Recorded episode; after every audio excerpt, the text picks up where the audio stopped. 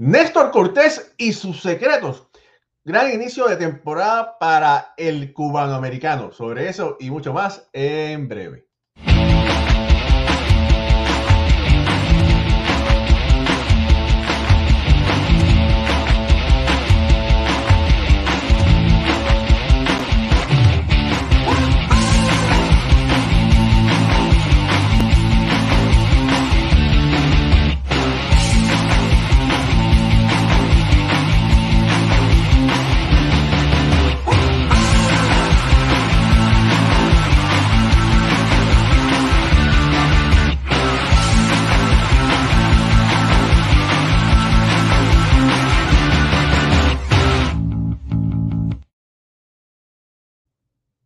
Saludos familia del deporte, mi nombre es Raúl Ramos, me acompañan como de costumbre Alfredo Ortiz y Jorge Colón Delgado desde Puerto Rico. Y sí, Néstor Cortés y sus secretos. ¿Por qué Néstor Cortés y sus secretos? No es que tenga sustancias ni nada escondido, sino que Néstor Cortés, el lanzador zurdo que nació en Cuba, en Matabono, y muy, eh, muy pequeña edad llegó a Miami, tiene más trucos que Batman en su cinturón. Tiene un repertorio de lanzamientos, de ángulos, eh, que de verdad ha sido refrescante verlo medirse a las diferentes alineaciones de los diferentes equipos de las grandes ligas. Néstor fue un, es un pelotero que en un momento dado fue escogido en las reglas 5 por el equipo de Baltimore, pero no era el momento de Néstor. Regresó a la organización de los Yankees después lanzó con Seattle, ¿verdad? Eh, y regresa a los Yankees el año pasado. El año pasado tuvo eh, una efectividad de 2.90, ganó 2, perdió 3 eh, en 93 entradas, ponchando a 103 bateadores. Le dicen, muchas personas dicen que, que Néstor se parece a, a Mario Bros con su, con su bigote, ¿verdad? La, definitivamente la labor que está haciendo Néstor Cortés, aunque no, lamentablemente no ha podido todavía llegar a una victoria esta temporada, ha sido encomiable. Alfredo Ortiz. Bueno, sí, este, este caballero eh, en años anteriores lo veíamos iniciando, lo veíamos relevando, tenía varias facetas eh, como lanzador. Este año el equipo de los Yankees le ha dado la confianza de ser uno de sus iniciadores en esa rotación y le ha respondido ¿verdad? sólidamente con crece. En 15 y 2 tercios de entrada, solamente ha permitido 7 imparables, 2 carreras, 3 bases por bola. Y lo más que me sorprende aquí en estos numeritos son los 25 ponches que ha recetado este caballero, cuando sabemos que lo de él es mantener la bola en la esquina, mover su lanzamiento, cambiar la velocidad, no es un, un lanzador de poder. Y 25 ponches lo pone bien por encima de, más de un ponche por entrada. Así que Néstor Cortés haciendo un trabajo excelente para, el equipo de los Yankees. Mira, fíjate, eh, en esta temporada que está comenzando, están, ya hay rumores, no hay rumores, eh, ya el, un grupo de jugadores cubanos que están aquí en Estados Unidos dijeron que ellos querían ser parte del WC y crearon una asociación para representar a Cuba y este equipo y el equipo de Cuba tiene una ofensiva tórrida. Lo que le falta es los lanzadores. Néstor pudiera representar a Cuba porque nació en Cuba y es posiblemente el, mejor, el mejor lanzador que pudiera tener, tener este equipo cubano. Y como tú dices, dijiste muy bien, Alfredo, los Yankees lo utilizaron de diferentes formas, lo utilizaron en openers en el pasado. De alguna forma, el Néstor que regresó después de Seattle es un Néstor completamente diferente. Y es que él siempre tenía sus herramientas, pero las está pudiendo utilizar adecuadamente en el momento específico. Jorge Colón Delgado. Hay dos cosas que me llaman la atención. Número uno, un comentario de, sobre lo que dijo ahora Alfredo. En las últimas cuatro temporadas que ha tenido, si, si lo buscas, tiene más ponches que, que entradas lanzadas. Es una tendencia ya sólida. Y número dos, él tiene 27 años, pero está lanzando desde los 18 años. Desde el 2013 con los Yankees. estuvo en la, en la Liga del, del, Golfo y después en el 2014 nuevamente rookie y 2015 nuevamente rookie. Entonces es que lo suben, pero o sea, tiene una, tiene una trayectoria para la edad que tiene. Comenzó bien jovencito y parece ser que ahora, esta temporada es que va a florecer. Es el, el, el, pelotero con todas las herramientas para ser uno de los, de los, los haces del montículo los más destacados en esta temporada. Mira, yo he, tenido el placer, el privilegio de, entrevistar a Néstor. Y hay que decir que de la misma forma que él se ve en las cámaras, es un pelotero que siempre está de buen humor. Eh, que de verdad que da, da eh, es un privilegio, puedo, decir que es un privilegio entrevistarlo. Eh, hay algunos que no es tan privilegio entrevistarlo, pero él de verdad que, que sí. Y mira, él, me gusta mucho que él tira sus lanzamientos en diferentes ángulos, a diferentes velocidades. Él no tira durísimo, lo que pasa es que al tirar a diferentes ángulos y poder mezclar sus, lanzamientos tirando strike es lo que lo hace eh, exitoso. Y no sé si ustedes vieron en días pasados de la forma que él corrió para eh, hacer la asistencia en primera base. Se tiró como si hubiera sido el último out de la serie mundial. Y eso, y eso es lo que los fanáticos quieren ver, eso que los fanáticos quieren ver, un pelotero que se esfuerza al máximo, al 100%, para dar lo mejor para su franquicia. Alfredo. Sí, no, eh, eh, está todo correcto ahí, se ve la entrega de este caballero eh, ejecutando cualquier cosa que el equipo le pida y en estos momentos pues lo que está haciendo es iniciando, dando entradas de calidad Aquí tengo unos numeritos. Mira, el promedio de bateo en contra de él en el momento está de 132 cuando el promedio en Major League Baseball es 247. El OVP en contra de él 179. Major League Baseball 319 es el promedio. Y el slogan solamente 226 contra este caballero y el, promedio en Major League Baseball 417 Así que está dominando en, todas las facetas de juego, lo que tiene que empezar a poner victorias en ese renglón de, de juegos ganados para que entonces tenga una, un récord positivo, porque con todos estos numeritos que estamos mencionando todavía no ha podido conseguir una victoria en la temporada.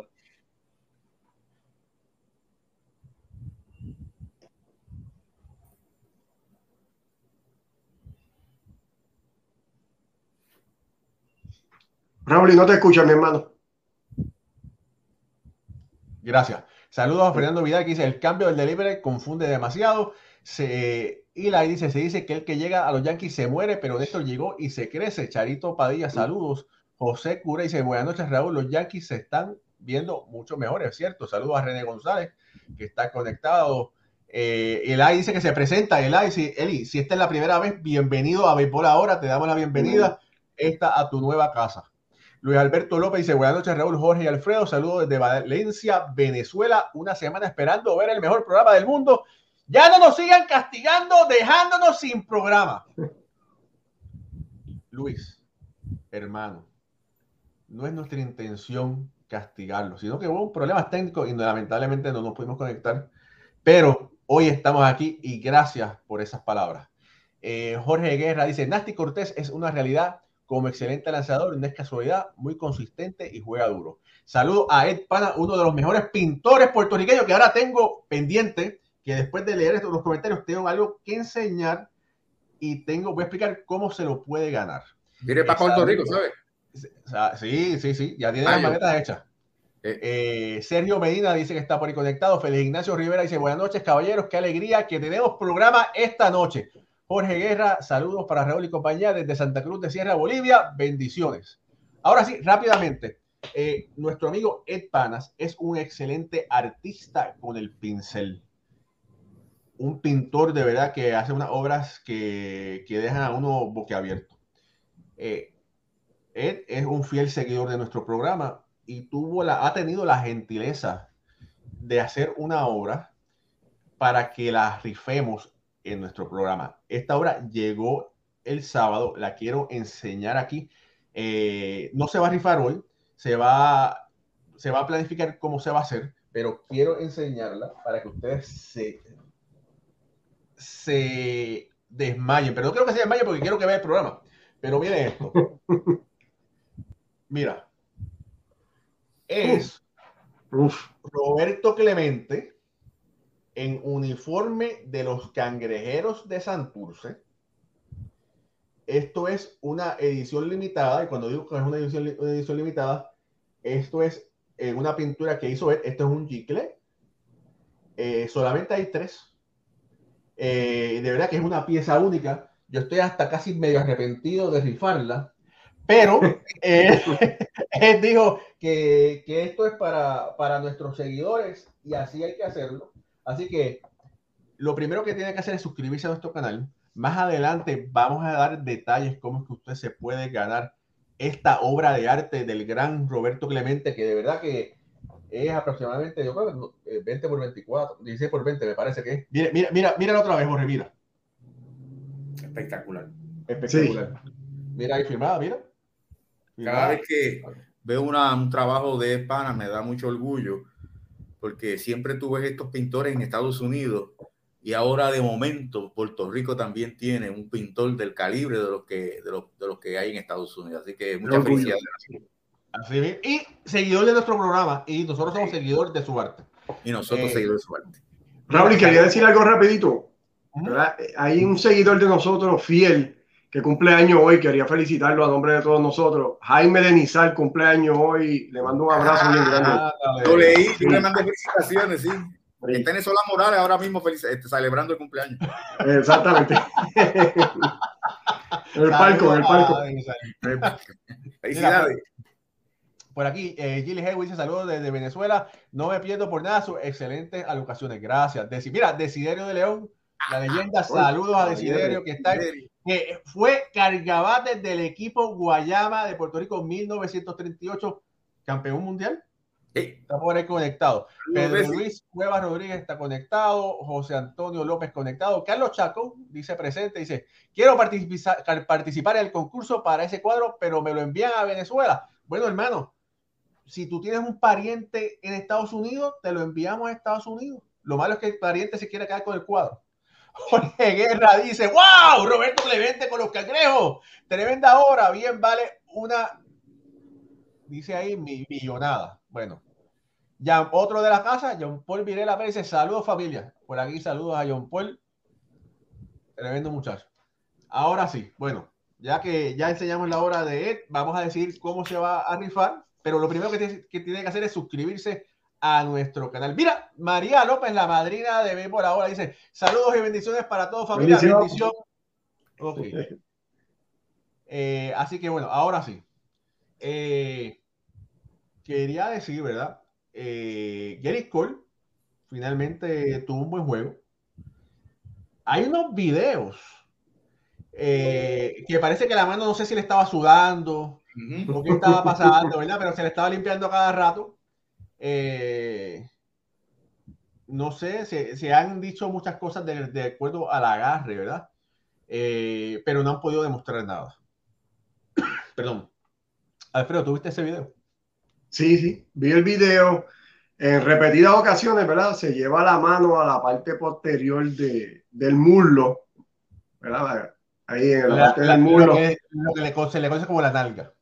Sí, un poquito ahí más o menos abajo. Y ahí se toca varias veces cada, cuando hace el lanzamiento. Esa, esa parte del uniforme se ve que está de, de diferente color, pero fácilmente puede ser la, la tierra que tiene la mano, el sudor, Realmente, y sabemos que los umpires están verificando a estos lanzadores cuando se acaba la entrada, constantemente los están verificando en las manos, el uniforme.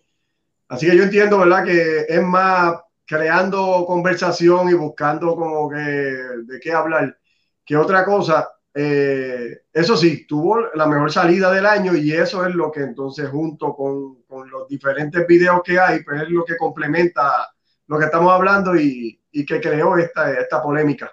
Mira, Alfredo, mira, Chuma Morales, que me parece que no es fanático de los Yankees, dice, el pantalón de la raya estaba soltando la tinta, no piensen mal.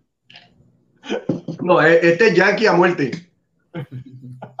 este es Yankee a muerte. Saludos, Chuma. Mira, saludos por ahí. David, hermano, no tengo lamentablemente el video, no, te lo, no lo puedo compartir. Dice eh, yo, Jonathan dice, saludos, bendiciones para todos. Este año, Dios mediante, Yankees campeón. Eh, por ahí preguntan que cómo ve a Piveta, ya mismo vamos a tocar eso. O el de más Ramos dice, buenas noches familia, tuve, tuve problemas en YouTube, abrí un Facebook para no perderme el programa. Bueno, estás aquí, que es lo importante. Gracias, Gualemán. Eh, Fernando Vidal dice, el core es humo y, y está sobrepagado. Oye, la gente está, eh, está, está que arde. Adelante, Jorge. Eh, no, un, comentario al, al calce, este, ¿qué falta hace Gaylord Perry?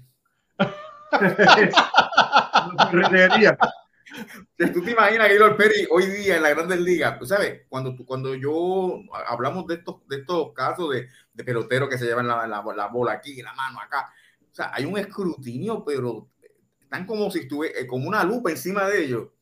Y si llega tal Gaylord Perry que tenía sustancia en cada parte de, su cuerpo. Así, así, así, así.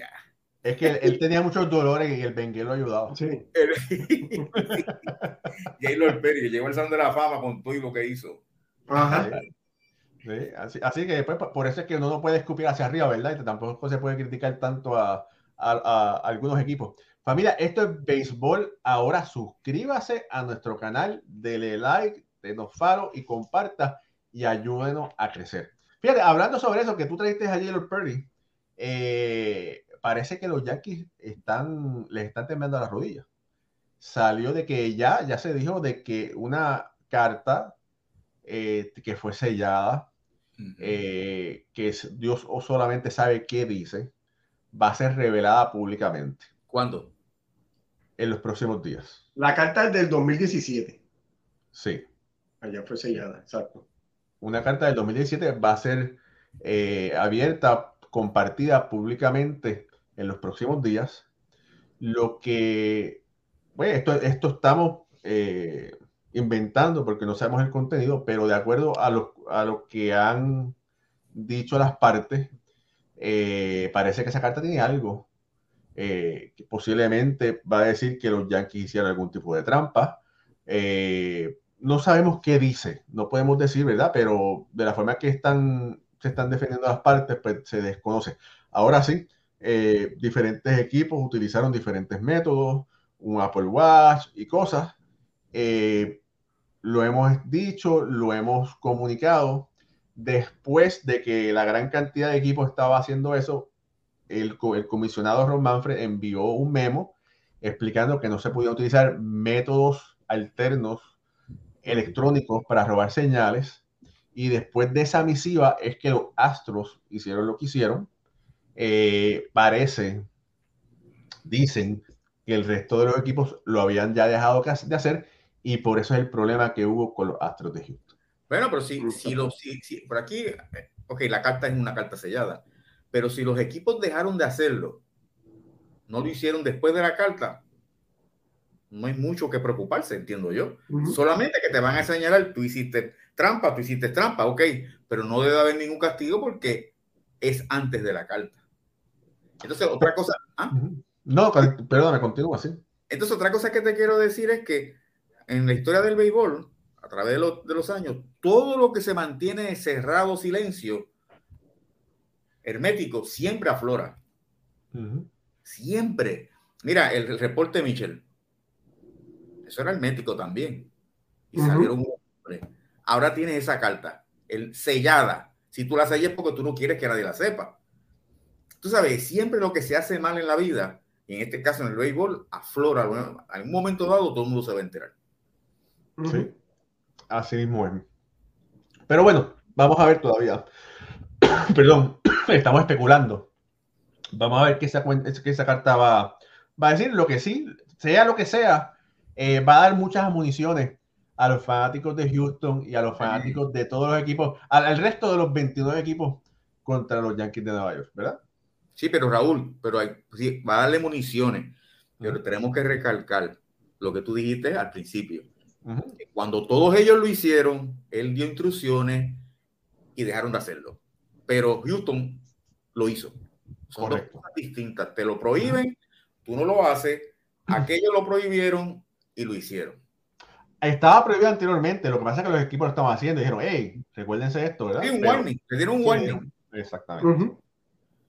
Así mismo es. Pero, eh, bueno, hay, que, hay que traer el tema. Hay que traer el tema. ¿Qué es lo que van a hacer con Joey Galo? Alfredo. Eh, mira, lamentablemente están. De Guatemala para Guatepeor. Sí, no, y están comprometidos con el. Parece un abanico y no es una base por bola.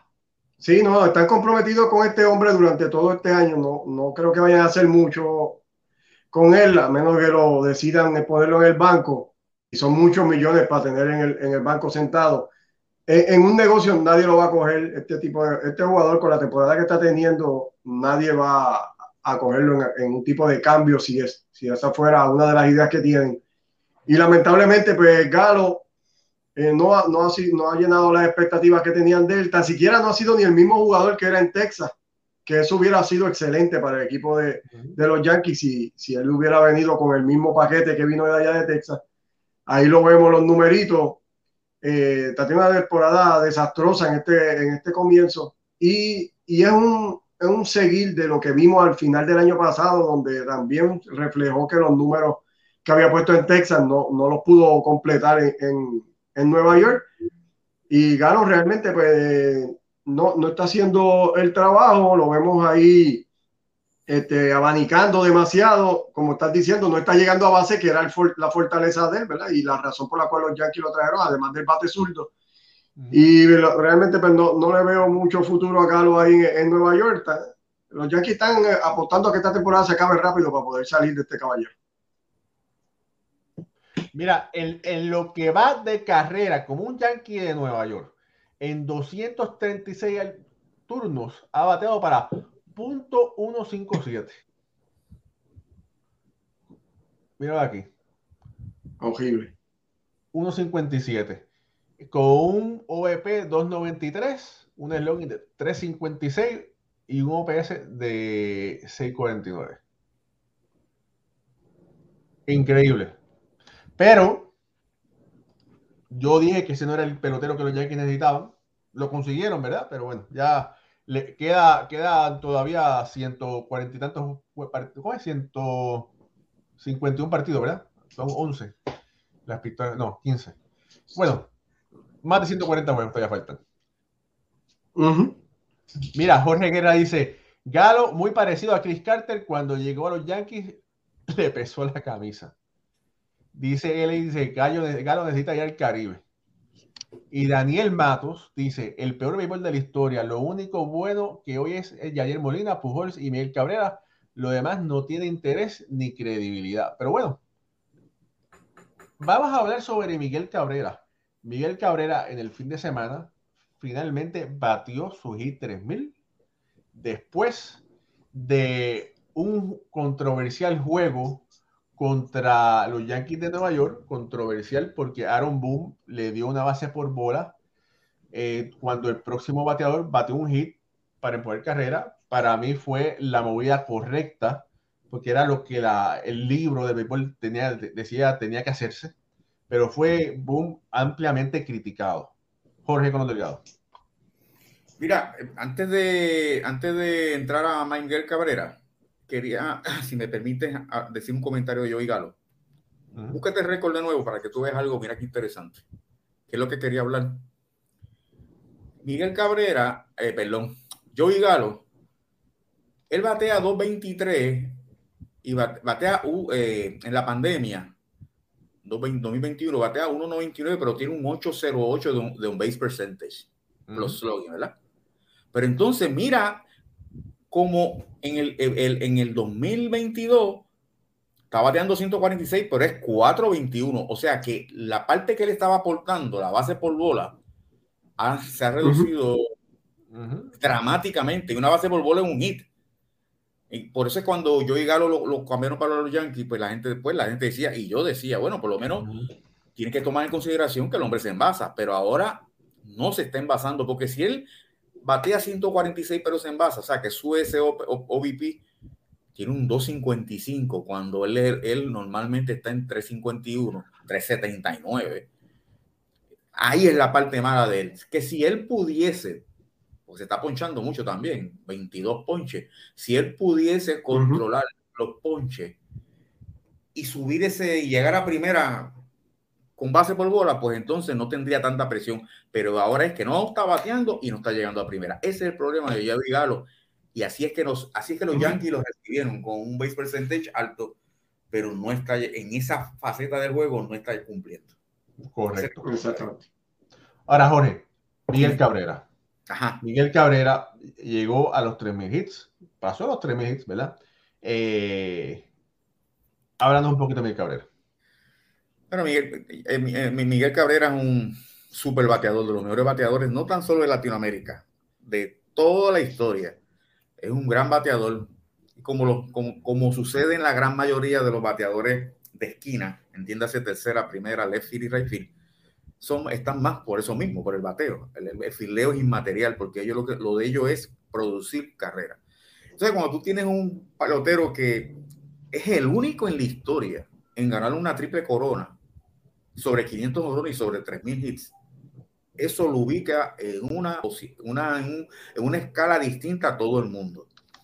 Y esa es la grandeza de Miguel Carrera, ah, de Cabrera. A mí siempre me, me llamó la atención cuando él de primera base lo mueven nuevamente a tercera base y gana el campeonato de bateo, que se fue en contra del, del defensive spectrum. O sea, se supone que cuando tú llegues a primera, de ahí aterriza el bateador designado. Y Miguel Cabrera hizo lo contrario. De primera base lo pasaron a tercera base. Y, y, ganó campeonato de bateo. O sea, que esto es un, un, un, gran bateador. Bateador porque no filea, no filea, no corre, batea para doble play. Pero todos estos bateadores, con, su, con sus excepciones, eh, todos estos jugadores con sus excepciones, jugadores de esquina, tienen ese patrón, que son eh, ofensivamente unos, unos, colosos, pero en, en, las otras facetas del juego no lo son. Pero un Hall of Famer, aún, aún, sin haber llegado a los 3.000 hits, tenía un, tenía un lugar seguro en el Salón de la Fama. La, ahora lo que se está hablando es, y, eso, y, y, y siempre cae este tema, ¿quién pudiese votar, quién pudiese omitir o, o, evitar un voto por Miguel, por Miguel Cabrera. Tú sabes, no hay ninguna razón y Miguel Cabrera pudiese ser eh, un jugador que entre de forma unánime, se lo merece, como se lo merece Albert Pujols, como se lo mereció Derek Jeter. Pero, como siempre digo, donde hay seres humanos, el elemento error está. Correcto. Alfredo. Sí, quería hablar unas cositas de Miguel Cabrera, cuatro veces campeón bate, dos veces MVP, la triple coronado, como dice Jorge. Eh, mira, eh, el imparable se lo conectó al venezolano Antonio Sensatela en un conteo de uno y uno, en un clásico hit de Miguel Cabrera hacia right field, donde en la entrevista le explicaba que cuando vio que le jugaron el Chief y la segunda base se movió casi detrás de la segunda base, le abrieron ese espacio y él estaba pensando más que empujar la bola para ese lado, que fue lo que logró, porque si vemos el video, él da el hit y no ha puesto un paso para correr y ya está con la mano arriba celebrando porque sabía que la bola iba a pasar, porque estaba jugándole cargado a un bateador que constantemente le gusta empujar la bola para allá, así que me alegro mucho por él. Quería mencionar, mira, Miguel Cabrera en el 2016 logró su hit número 2500 y en ese momento lo hizo como el jugador más joven desde Han Aaron en llegar a esa, a esa meta. Quería también comentar que solamente, además de Miguel Cabrera, dos jugadores más han logrado esta hazaña con el uniforme de Detroit, que lo es Ty Cobb y Al Kaline, dos caballetes eh, Hall of Famers. Y quería decir entonces, el primer hit de Miguel Cabrera fue en el 620 del 2003 y fue un home run walk-off que dio en ese momento vistiendo el uniforme de los Marlins.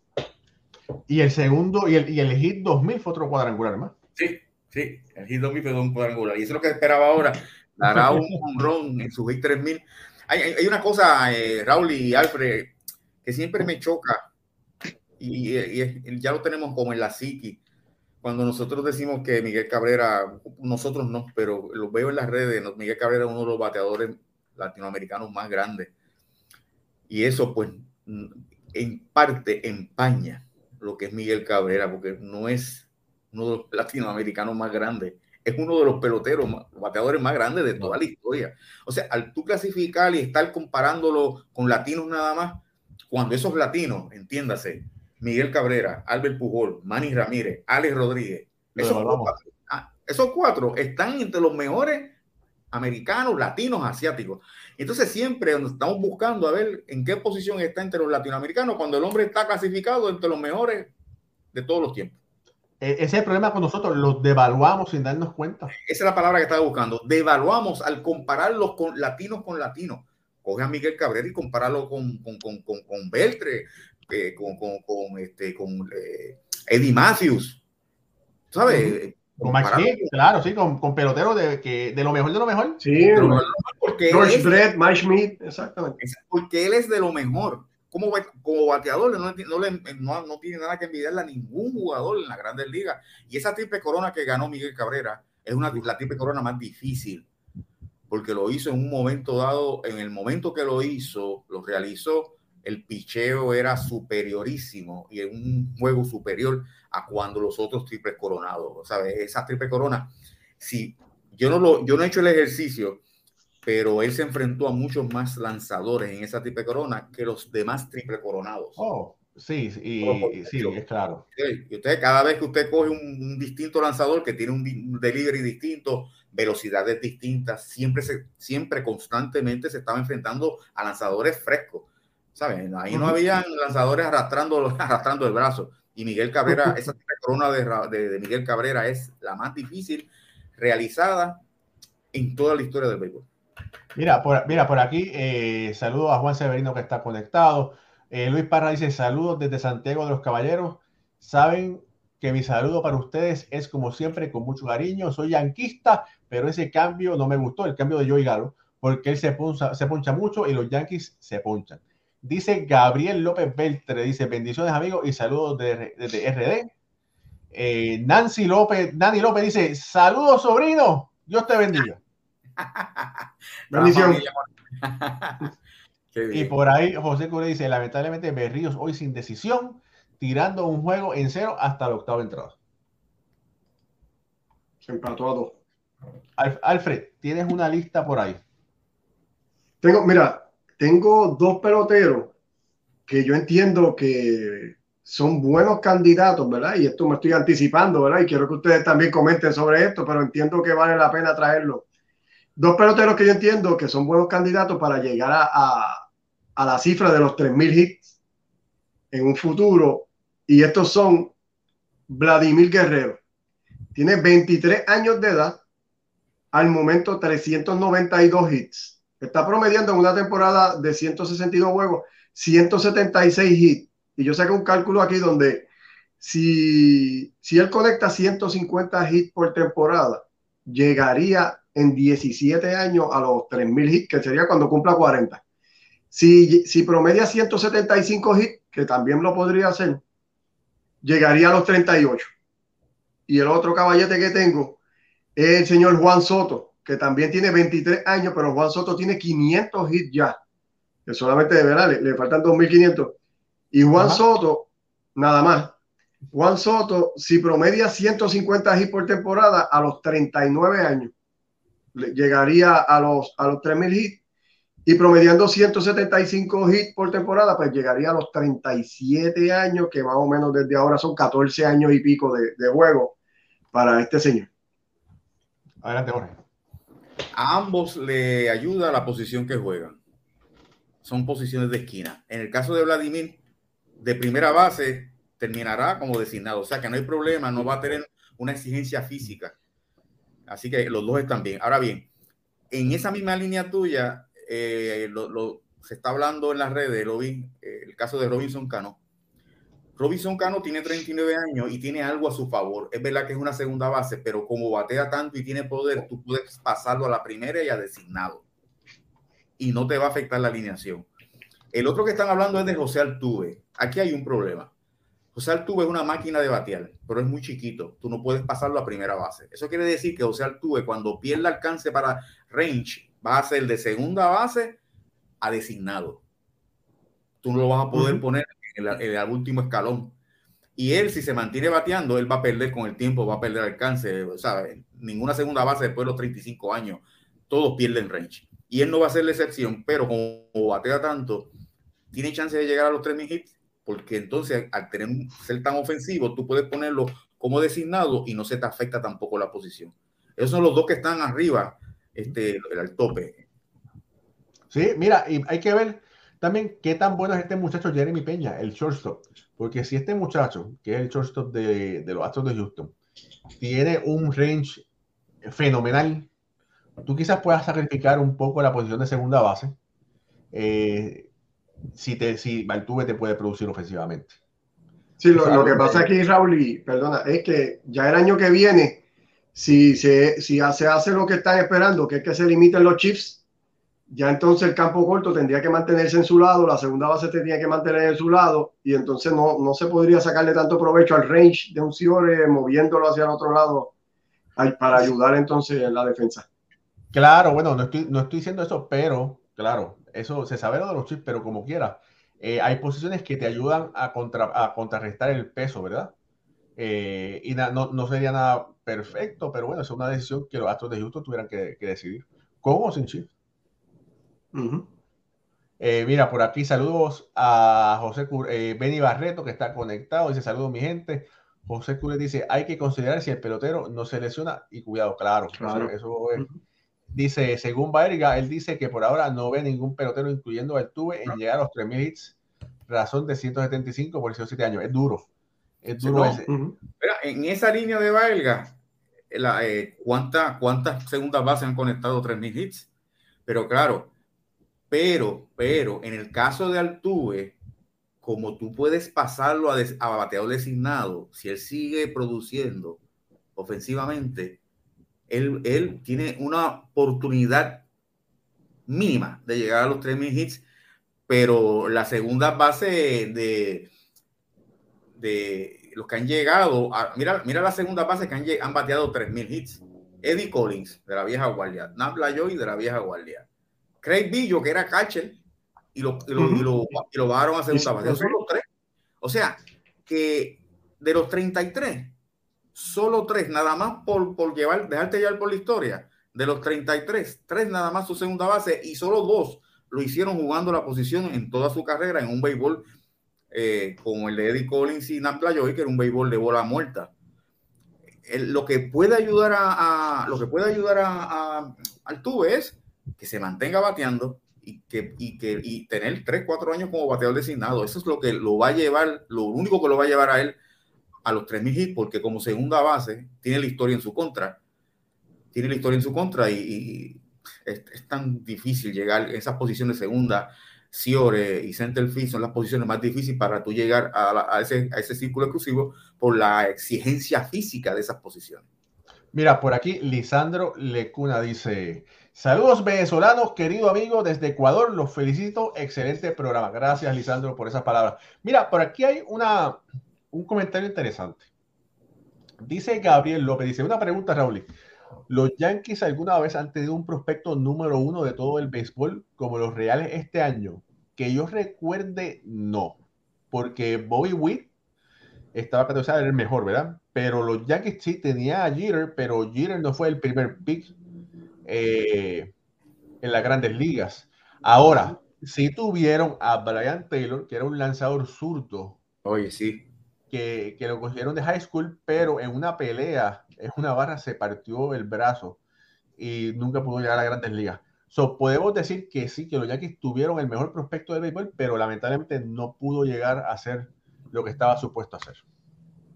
Ahora, antes del draft, perdón, podemos ir que los Yankees de alguna forma conseguían los mejores jugadores disponibles. Por eso es que tenían a Jody Mayo, tuvieron a Mickey Mantle, tuvieron a Whitey Ford y posiblemente, eh, Jorge, Mickey Mantle en un momento era el, me atrevo a decir que posiblemente era el mejor prospecto que había el béisbol en ese momento.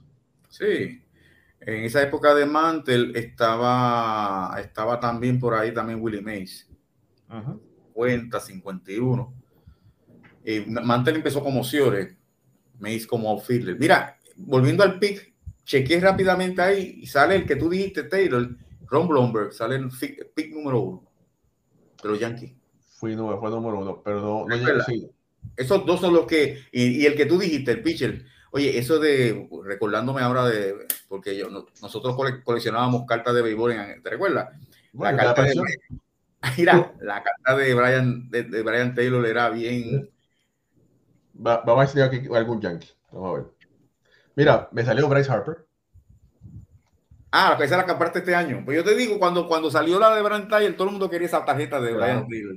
Y que haya perdido su brazo en una, en una pelea Tú sabes, la verdad que son cosas que te digo que el ser humano es bien penoso. Pero, lamentablemente.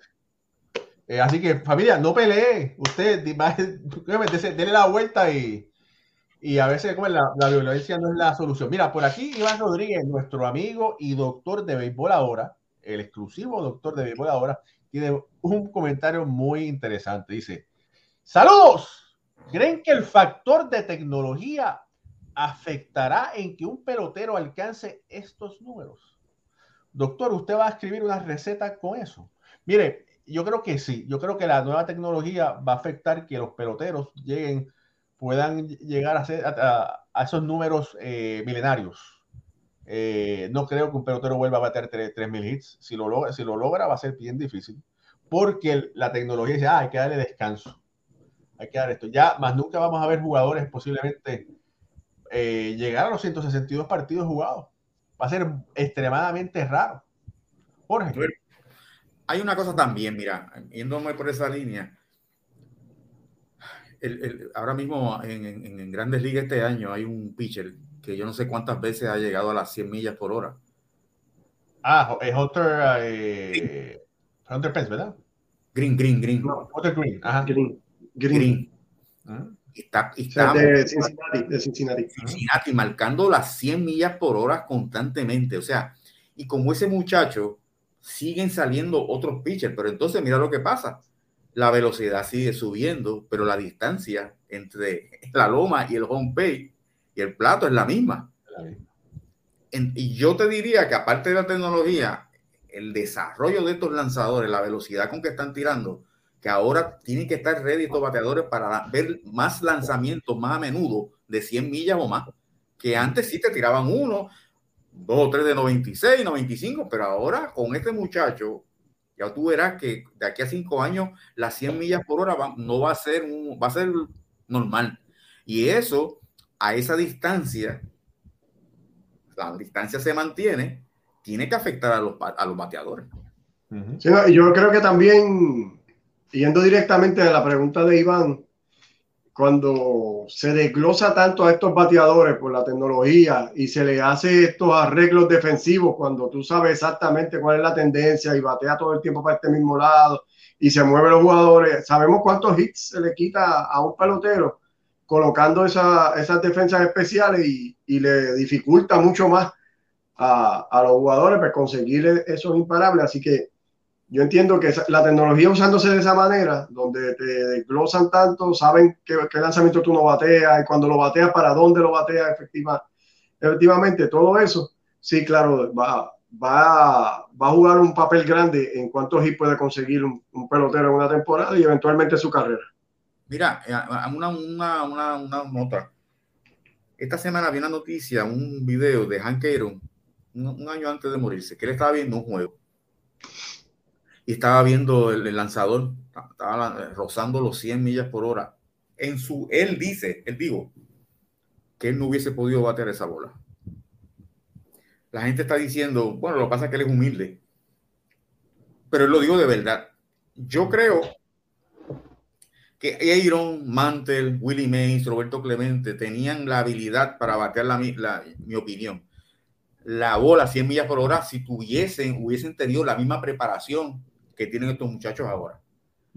Pero él quedó impresionado y dice, yo no puedo batear eso. Yo en esta temporada, o sea, en este béisbol de ahora, yo no hubiese bateado lo que bateé. Pero yo entiendo que sí, que ellos tenían la habilidad porque es, todo de tú prepararte. Y, lo que, y, ellos batearon lo que, lo que había en, aquella, en aquel momento. Pero yo estoy seguro que si tú traías a esos peloteros a esta era, se hubiesen preparado también. Pero fueron palabras de Hank Aaron. Él dice que el picheo de hoy día él no lo hubiese podido batear. Pero mira, sí lo batearon porque, porque en ese momento había un Bob Feller que exactamente no se sabe cuánto podía llegar, pero... Sí, pero ese era uno. Claro, claro, era uno. Era uno en la Liga Americana. Yo te estoy hablando que en la Liga Americana y la Liga Nacional todos los días va a haber a uno. Correcto, correcto. Esa, es la diferencia entre la, aquella época de Bob Feller y la época de ahora, que ahora los Bob Feller y los que no son Bob Feller te tiran a 100 millas. Así es, muy. Mira, y Quique Sastre llegó y dice, hoy estamos en vivo, mi gente. Aquí estamos desde Kissimmee. Bueno, ya, ya Quique ya, ya dijo que está ahí. Y Eli dice, eso se llama disciplina. Muy bien. Eh, Alfredo Ortiz, ¿qué está pasando con tus Boston Red Sox? Mira, lo primero, la inconsistencia ofensiva es lo que está viéndose a resplandor en estos momentos, porque al principio de la temporada hablábamos de que para Boston era bien importante eh, que ese line-up pudiera producir temprano, porque sabíamos que el picheo iba a ser uno de los de las debilidades de este equipo y la ofensiva no ha estado presente. No, realmente no han bateado oportuno, no han podido hacer carrera en los momentos claves de los juegos. Y aunque el picheo sí ha respondido de una manera, entiendo yo, positiva, porque no era lo que se esperaba, pues la ofensiva lo ha dejado como que a deber y han perdido muchos juegos cerrados por esto mismo, porque no han podido el batear oportuno y cuando llega el momento de la verdad, sabemos que el picheo de Boston es un picheo elite, permiten varias carreras y les cuesta el juego al equipo de Boston y a Alex Cora. Y eso es la tendencia que se ha visto en estos primeros 16 juegos de la temporada, contando hoy el 17, que Boston viene en la octava entrada, empata el juego a dos, como estaba diciendo uno de los compañeros, que, que el, eh, Berríos tiró en cero, siete entradas, luego le empata el juego Boston en la octava y ya vimos que el bullpen de Boston permite cuatro carreras en la octava entrada y el equipo de Toronto entra con una ventaja de, nueve, de 6 a 2 en la novena. Esta es la misma tendencia que, ha estado pasando juego tras juego el equipo de Boston, donde la ofensiva pues, no ha podido desarrollarse y cuando llega el momento del clutch, el bullpen permite una, dos, tres carreras y ahí, y ahí se pierde el juego. Sí. Ah, eh, mira, antes de, de hablar y de seguir discutiendo lo que está pasando en las grandes ligas, quiero felicitar a nuestro compañero Jorge Colón Delgado porque el sábado hizo eh, una presentación estrella a la fundación de Josh Gibson sobre Josh Gibson en Puerto Rico, donde todos sabemos que Jorge Colón Delgado es posiblemente el mejor historiador en la actualidad de béisbol que tiene Puerto Rico, uno de las mujeres del Caribe, un ratón de biblioteca donde yo a veces lo llamo, me dice, esto es la biblioteca. Yo, ah, no, también tranquilo, hablamos después. y el hombre está, está, investigando. Así que, Jorge, ¿cómo fue eso? Pues mira, fue, un, fue una presentación buenísima. No solo porque se dio la, lo que hizo Josh Gibson en Puerto Rico, que ellos no lo sabían, sino que también le da una oportunidad a Puerto Rico de que ellos allá sepan que aquí hay personas que, están, que saben de béisbol. Y es un, es un doble triunfo. La presentación de, de Josh Gibson, les voy a adelantar solamente una cosa nada más. Miren lo que hizo Josh Gibson contra el Almendares jugando para el Concordia. Batió de 6-6, dos honrones, dos dobles, un triple, un sencillo, anotó cinco carreras y empujó ocho carreras. O sea, estamos hablando de un receptor, no estamos hablando de un right field ni left field, receptor. Los números que este, este pelotero acumuló, yo me atrevo a decir hoy en este programa serio. Y, voy a decir las palabras de Satchel Page. Joshua Gibson era un superhumano. No vamos a ver un pelotero como Joshua Gibson en mil años.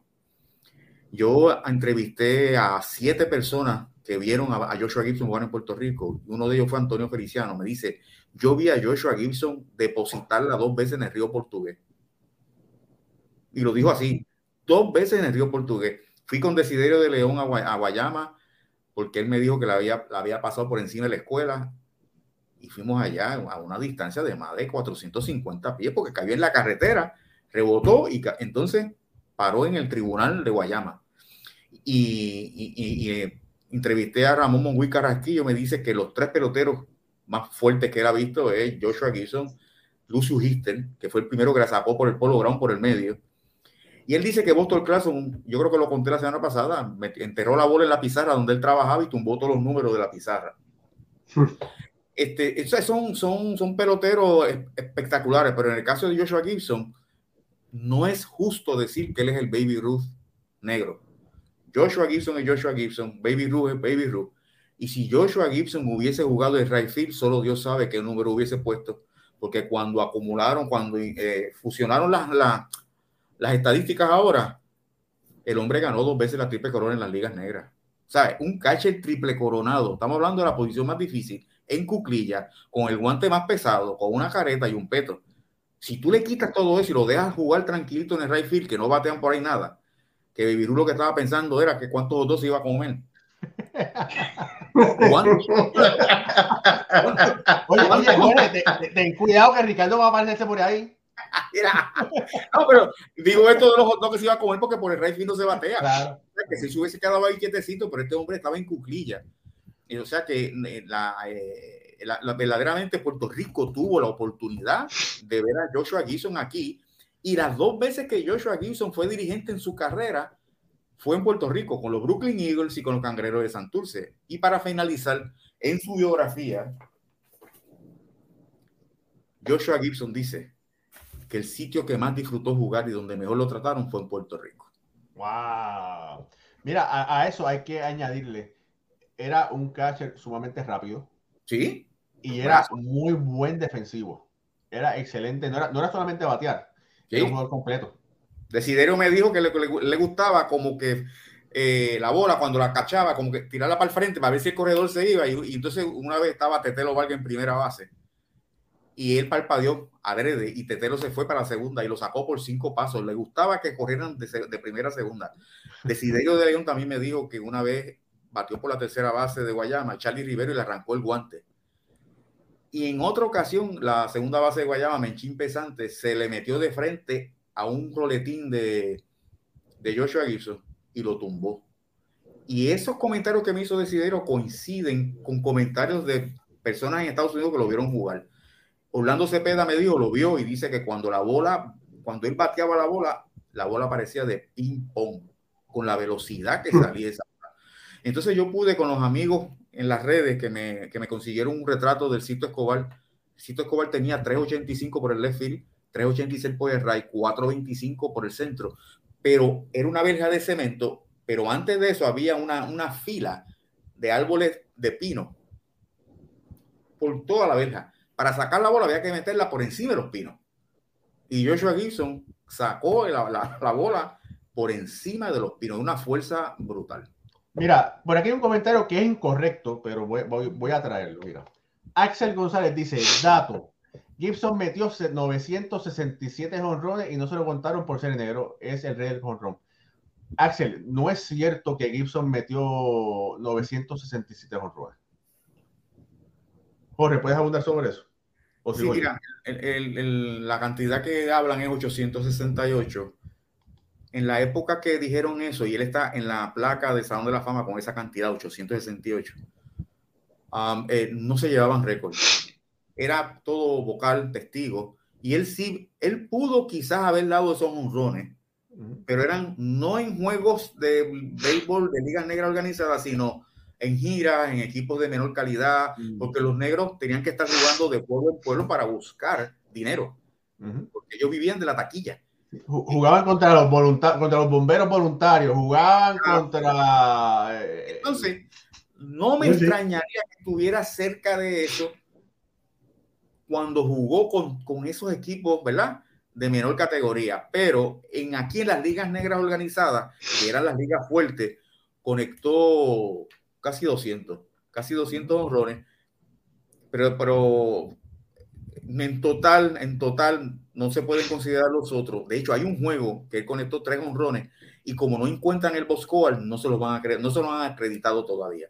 Hay mucha data que falta pero de que, de que si hubiese jugado grandes ligas, hubiese sido el primer catcher en, pasar los, los, los, 500 honrones, ¿sabes? El único catcher con 500 honrones, fácilmente. Jorge, esos 200 ¿Qué estás hablando? ¿Se sabe ciencia cierta en cuántos juegos fue? Sí, ¿Cuántos juegos? Está, está en. Tú vas a cine Josh Gibson y, te dice los, turnos y todo, esos son oficiales. Para ellos llegar a esa cantidad de honrones, cada honrón de esos tiene un boss Sí. Si no, no se lo acreditan. Y así pasa con todos los, peloteros que están ahí. Eh, esa es la grandeza, ese es lo, grande que han hecho todos esos historiadores de Estados Unidos. Mira, y de la misma forma, eh, Gibson metió cuarenta y pico cuadrangulares en la Liga de, México en una temporada completa. Entonces, pues, eso demuestra, ¿verdad? La, cantidad, la calidad que tenía como pelotero, porque, pues, como hemos dicho anteriormente, las ligas negras eran temporadas más cortas en cuestión de, partidos de liga, pero juegos jugaba muchísimos porque jugaba muchos de exhibición. Sí. Eh, mira, ajá, oye, quería decir, mira, por aquí llegó el cumpleañero que te felicitamos, Jaime, al comienzo del programa. Así que cuando se acabe el show, ve al principio otra vez que, hasta Alfredo te cantó Happy de tuyo. Así que muchas felicidades por estar aquí con nosotros. Y Axel González dice, gracias por la aclaración. Claro que sí. Muy bien. Ahora sí. Eh, oye, el, ya estamos casi llegando al final del show. Qué rápido se fue esto. quiero decir, quiero decir, es que, como dicen que es triste cuando se acaba, pero mira, eh, Matt Max está tirando otra blanqueada. En este momento va a siete entradas 0-0 contra los Cardenales de San Luis. Los Mets hasta este momento tienen tres blanqueadas en las grandes ligas. Los Orioles de Baltimore también tienen tres blanqueadas. Vamos, vamos a lo que vamos, ¿verdad? Oye, y tú lo dijiste en los análisis, que el, que el Baltimore iba, yo te dije que no, que se iban a tardar, tú dijiste no. Tienen un buen, van a, van a tener una buena temporada y el equipo las ligas menores de ellos están repletos de, buenos peloteros, así que te felicito. Está bien, gracias, hermano. Nadie es perfecto, pero está bien. Mira, te voy a decir, otra. Mira, los equipos finca de los Orioles están número uno en todas sus divisiones, en, clase A, en doble A en triple A. Así que bueno, este año no será el año de los Orioles, quizás tampoco el próximo, pero en dos años va a tener un equipo muy interesante que va a poder competir contra lo mejor del este de la, Liga Americana. Eh, otras cosas que hay que decir, que ya se nos está acabando el tiempo. Eh, los Dodgers. Los Dodgers están teniendo una otra super temporada. Están primeros en diferencial de carreras en las grandes ligas.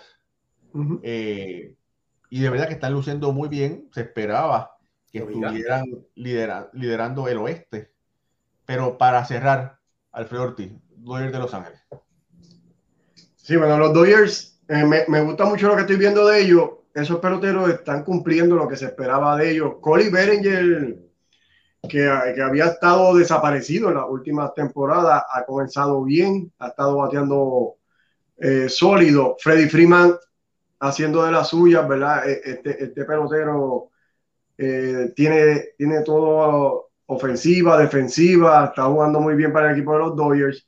El picheo de los Dodgers pues, es uno de, sus fuertes. Hemos visto como Clayton Kershaw ha tenido un resurgir, ¿verdad? Luego de varias temporadas donde había estado lesionado y no había podido este, hacerse justicia, está lanzando muy bien. Así que este equipo es un equipo completo, lo que tenía era que, los peloteros pues, cumplir con su función, es lo que están haciendo. Ahora te voy a decir, eh, San Francisco está ahí al lado.